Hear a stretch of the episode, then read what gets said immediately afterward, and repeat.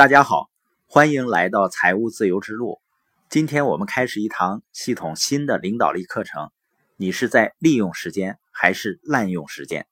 今天呢，我们也即将在合肥举办我们的书友线下交流活动。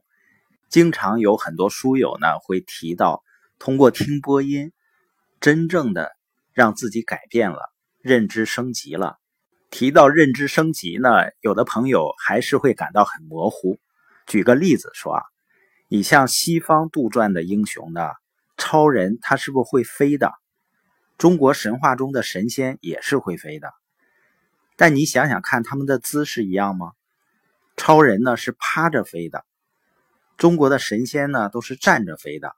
你知道是为什么吗？因为即便是杜撰出来的人物，也是根据人们的认知来描绘出来的。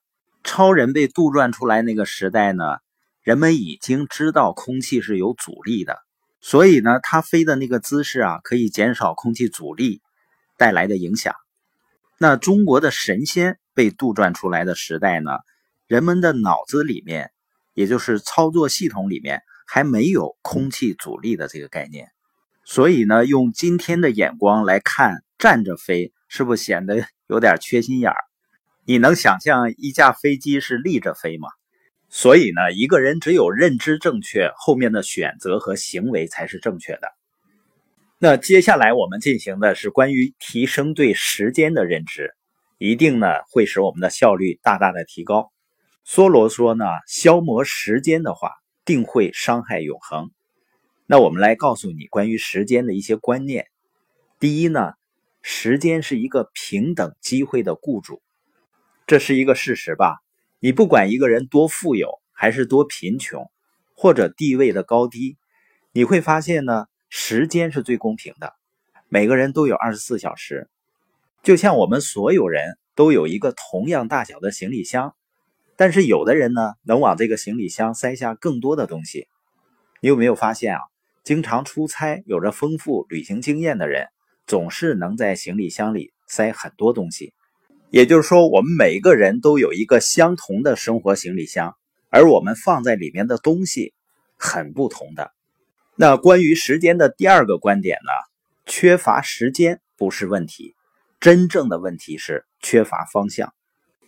每当我听到人们谈论到啊，说我工作呀、生意啊忙碌到没有时间去成长，没有时间建立资产，我就清楚的知道，它不是时间的问题。是方向的问题。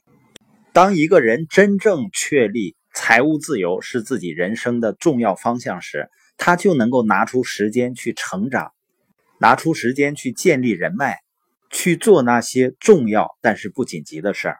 所以呢，每个人都没有时间的问题。虽然说我们没有时间去做所有的事情，但是每个人一定会有时间去做他认为重要的事情。